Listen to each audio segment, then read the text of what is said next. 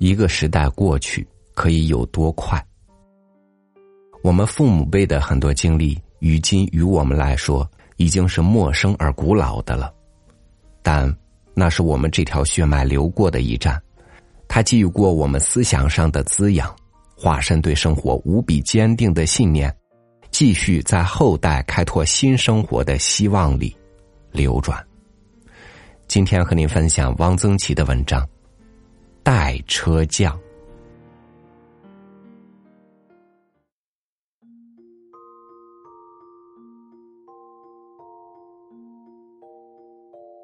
代车匠是东街一景。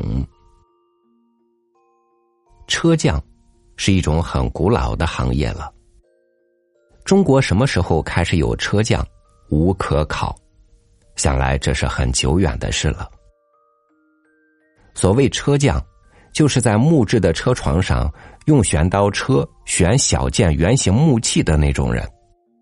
我从记事的时候，全城似只有这一个车匠，一家车匠店。车匠店离草巷口不远，坐南朝北，左邻是侯家银匠店，右邻是杨家香店。侯银匠。成天用一根吹管吹火打银簪子、银镯子，或用小簪子簪银器上的花纹。侯家还出租花轿，花轿就停放在殿堂的后面。大红缎子的轿帷，上绣丹凤朝阳和八仙。中国的八仙是一组很奇怪的仙人，什么场合都有他们的份儿。结婚和八仙有什么关系呢？谁家姑娘要出阁，就事先到侯银匠家把花轿定下来。这顶花轿不知抬过多少新娘子了。附近几条街巷的人家，大家小户都用这顶花轿。杨家香店柜前立着一块树匾，上面不是写的字，却是用金漆堆塑出一幅鹤鹿同春的画。弯着脖子吃草的金鹿和蜷一只腿的金鹤，留给过往行人很深的印象，因为一天要看见好多次。而且这是一幅画，凡是画，只要画的不太难看，人们还是愿意看一眼的。这在劳碌的生活中也是一种享受。我们那里不知道为什么有这样一种规矩。香店里每天都要打一盆稀稀的浆糊，免费供应街邻。人家要用少量的浆糊，就拿一块小纸到香店里去寻。大量的当然不行，比如糊窗户、打胳膊，那得自己家里拿面粉冲。我小时候糊风筝，就常到杨家香店寻浆糊，一个三维的风筝。是用不了多少浆糊的。戴家车匠店夹在两家之间，门面很小，只有一间，地势却颇高。跨进门槛儿得上五层台阶，因此车匠店有点像个小戏台。店里正面是一堵板壁，板壁上有一副一尺多长、四寸来宽的小小的朱红对子。写的是“雅士何须大，花香不在多”。不知这是哪位读书人的手笔，但是看来代车匠很喜欢这幅对子。板壁后面就是家，前面是作坊。作坊靠西墙放着两张车床，这所谓车床和现代的铁质车床是完全不同的。就像一张狭长的小床，木质的，有一个四框，当中有一个车轴，轴上安小块木料，轴下有皮条，皮条顶在踏板上，双脚上下踏动踏板，皮条牵动车轴，木料来回转动，车匠坐在坐板上，两手指定旋刀，车旋成器，这就是中国的古式的车床。其原理倒是和铁质车床是一样的。这东西用语言是说不清楚的，天工开物之类的书上有许多车床的图，我没有查过。靠里的车床是一张大的，那还是戴车匠的父亲留下的。老一辈人打东西不怕废料，总是超过需要的粗壮。这张老车床用了两代人，坐板已经磨得很光润，所有的榫头都还是老老实实的，没有一点活动。代车匠嫌它过于笨重，就自己另打了一张新的。除了做特别沉重的东西，一般都是用外面较小的一张。代车匠起得很早，在别家店铺才卸下铺板的时候，代车匠已经吃过早饭，选好了材料，看看图样，坐到车床的坐板上了。一个人走进他的作坊，是叫人感动的。他这就和这张床子成了一体。一刻不停的做起活来了。看到戴车匠坐在床子上，让人想起古人说的“百工居于寺，以成其器”。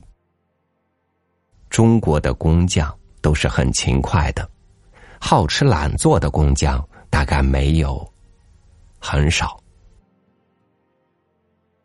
车匠做的活都是圆的，常言说。砍的没有旋的圆，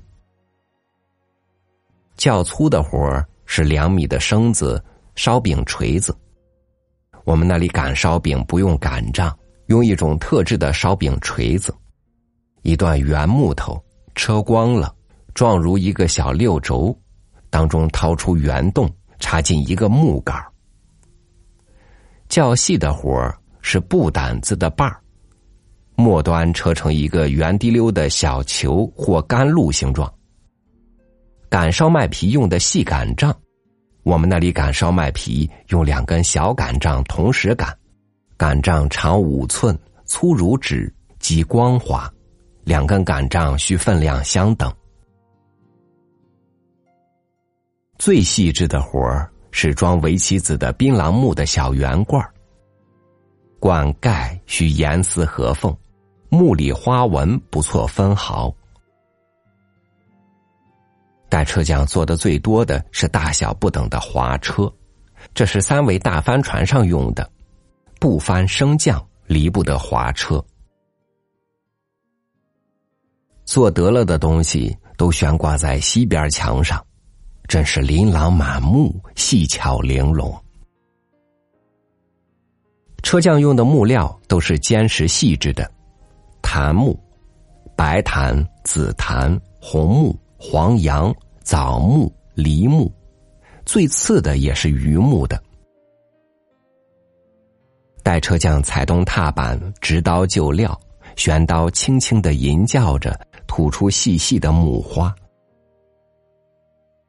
木花如书带草，如韭菜叶，如番瓜瓤，有白的、浅黄的。粉红的、淡紫的，落在地面上，落在带车匠的脚上，很好看。住在这条街上的孩子都爱上带车匠家看带车匠做活一个一个小傻子似的聚精会神，一看看半天。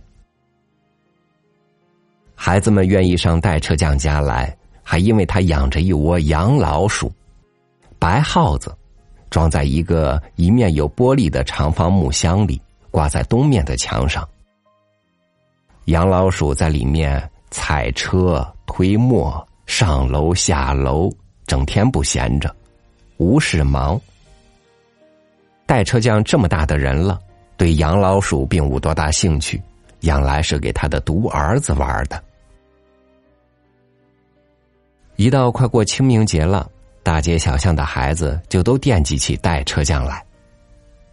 这里的风俗，清明那天吃螺丝，家家如此，说是清明吃螺丝可以明目。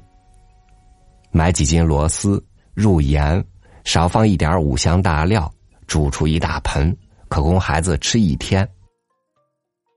孩子们除了吃，还可以玩用螺丝弓把螺丝壳射出去。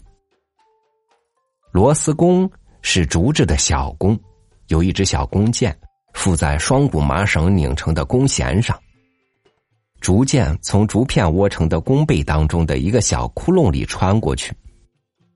孩子们用竹箭的尖端把螺丝掏出来吃了，用螺丝壳套在竹箭上，一拉弓弦，弓背弯成满月，一撒手，哒的一声，螺丝壳便射了出去。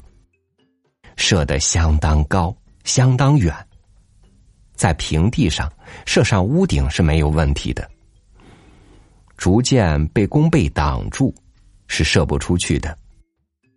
家家孩子吃螺丝，放螺丝弓，因此每年夏天瓦匠捡漏时，总要从瓦棱里打扫下好些螺丝壳来。不知道为什么，这种螺丝工都是车匠做。其实这东西不用上床子悬，只要用破竹的做刀即能做成，应该由竹器店供应才对。清明前半个月，带车匠就把别的活都停下来，整天的做螺丝工。孩子们从带车匠门前过，就都兴奋起来。到了接近清明，带车匠家就都是孩子了。螺丝工分大、中、小三号，弹力有差，射程远近不同，价钱也不一样。孩子们眼睛发亮，挑选着，比较着，挨挨挤挤，叽叽喳喳，好不热闹。到清明那天，到处是拉弓放箭的声音。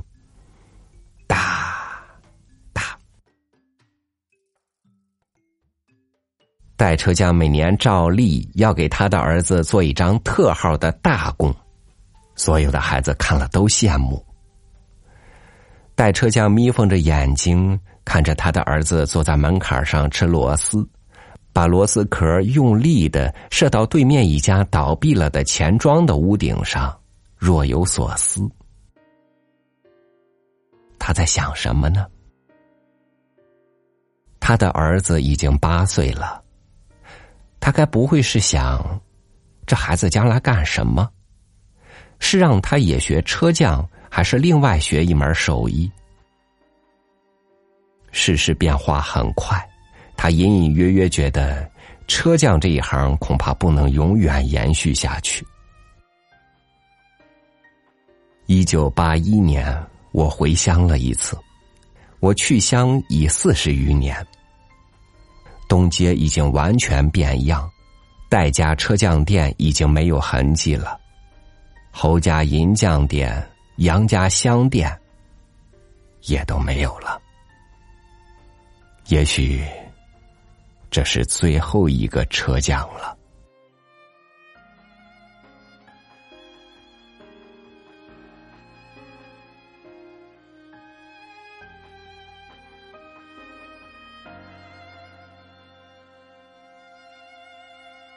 中国人的传统幸福是从脚踏实地的劳动中获取的，即使那些传统的行业已经不在了，那份对劳而获的信仰还在，对生活的认真和热情也在。